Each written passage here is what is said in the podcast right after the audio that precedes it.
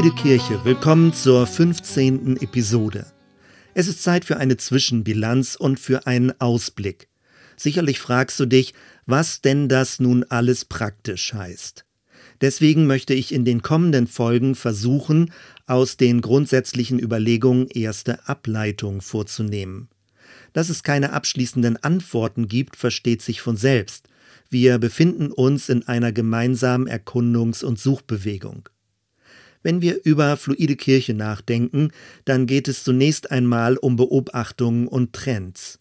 Die Bindung zu religiösen Institutionen nimmt ab und das gottesdienstliche Leben wird instabiler. Es kommt zu Traditionsabbrüchen. Neues wird als vielversprechender empfunden. Über allem steht die Freiheit, insbesondere die Wahlfreiheit. Kirche soll Möglichkeiten zum Erlebnis bieten, ohne mich als Einzelperson zu bevormunden oder einzuschränken. Stimmst du mit dieser Kurzdarstellung überein?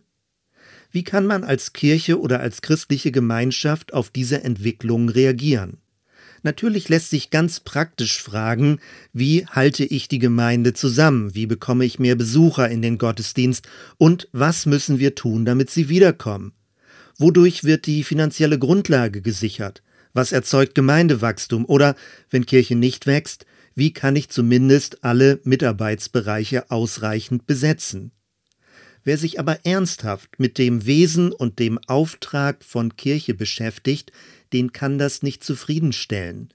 Geht es tatsächlich darum, den Laden am Laufen zu halten, mehr Mitglieder zu gewinnen oder attraktiver als andere Gemeinden zu sein? Im Folgenden möchte ich dir vier Reaktionsweisen vorstellen, wie auf das Phänomen der postmodernen Flüchtigkeit reagiert wird.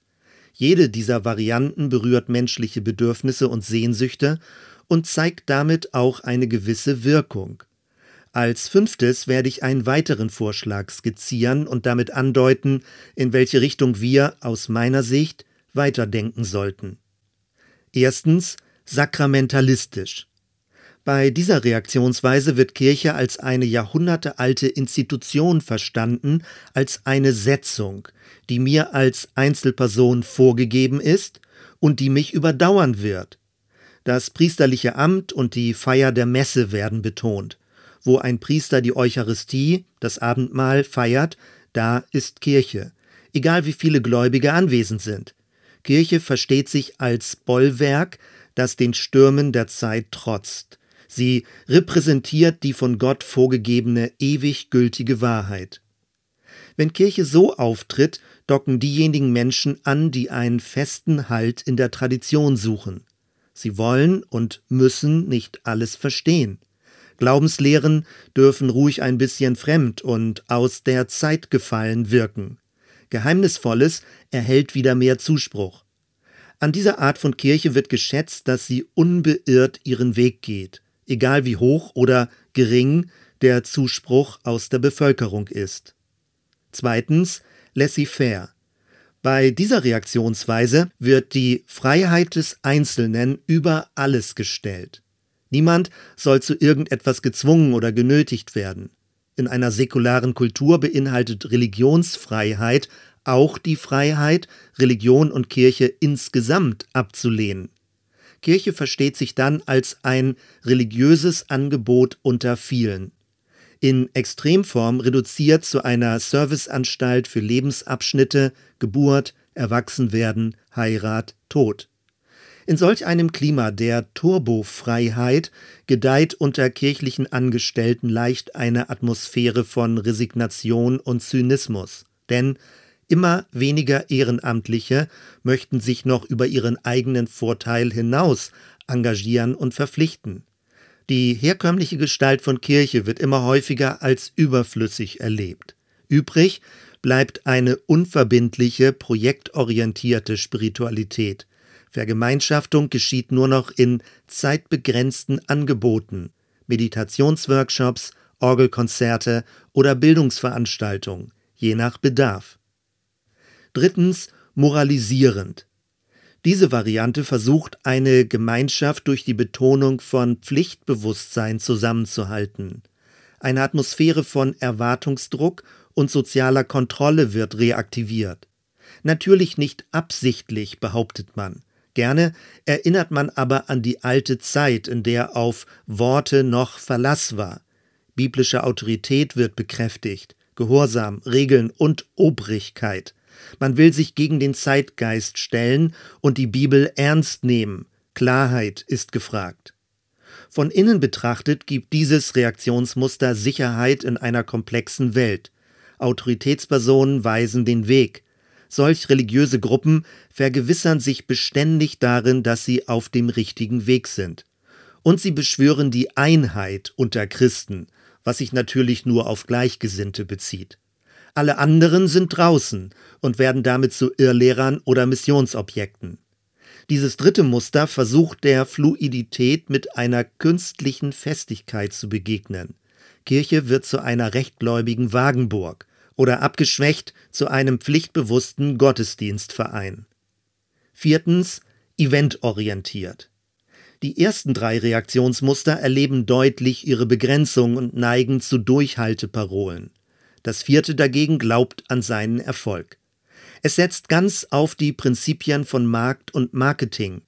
Religion wird in attraktive Events gegossen und als Konsumgut gehandelt. Inhalte lassen sich nur vermarkten, wenn sie ansprechend verpackt sind und begeistert präsentiert werden. Gottesdienst wird zu einer Lightshow und Worship zu einem eigenen Industriezweig. Glaube wird monetarisiert. Man redet zwar von Gott, aber der eigentliche Referenzpunkt sind die Wünsche der Besucher. Erlebnis ist gefragt. Jesus to go, bitteschön. Zu Ende gedacht wird Kirche zu einer Art Drive-in-Church. Gläubige verwandeln sich zu Jägern und Sammlern. Gesammelt werden besondere Eindrücke und Momente. Das langfristige Kultivieren von Gewohnheiten im Sinne einer Landwirtschaft des Herzens gilt als zu mühsam. In so einem Klima braucht es beständig neue Ankündigungen für ein noch intensiveres, erfüllteres und vollmächtigeres Leben. Komm, wenn du nichts verpassen willst. Das Leben geschieht jetzt. Ergreife es. Wir helfen dir dabei. Eine solch aufgeladene Steigerungslogik mag zu Beginn elektrisierend wirken, ermüdet aber auf lange Sicht.